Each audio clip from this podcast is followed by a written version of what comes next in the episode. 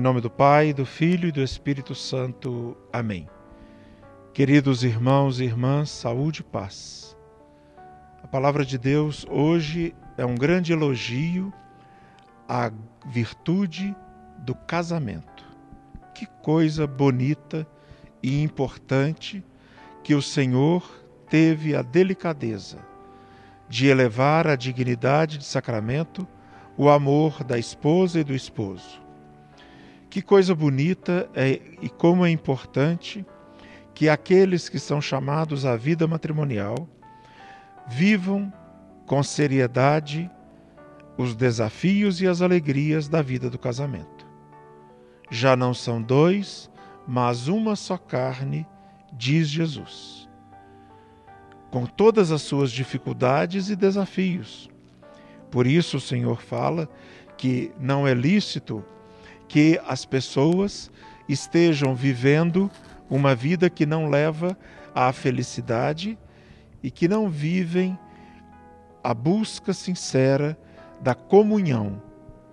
Como é importante o casal ter esta consciência, cada dia de novo, de que são chamados a viver a verdadeira comunhão. Continuando, o Evangelho fala que Jesus foi chamado para abençoar algumas crianças. E ele as tocava, tomava em seu colo e as abençoava. Deixai vir a mim as crianças e não as proibais, é a palavra de Jesus. Neste dia, abençoe agora seu filho, sua filha. Olhe com carinho para as crianças que de você se aproximam. E finalmente quero convidar a todos a fazer uma prece, agradecendo o grande dom.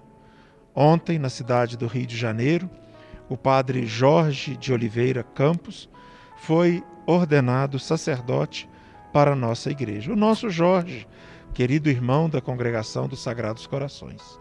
Reze por ele, reze por todos os sacerdotes. Nós rezamos por você e por sua família. A bênção de Deus Todo-Poderoso, Pai, Filho e Espírito Santo desça sobre vós e permaneça para sempre. Saúde e paz.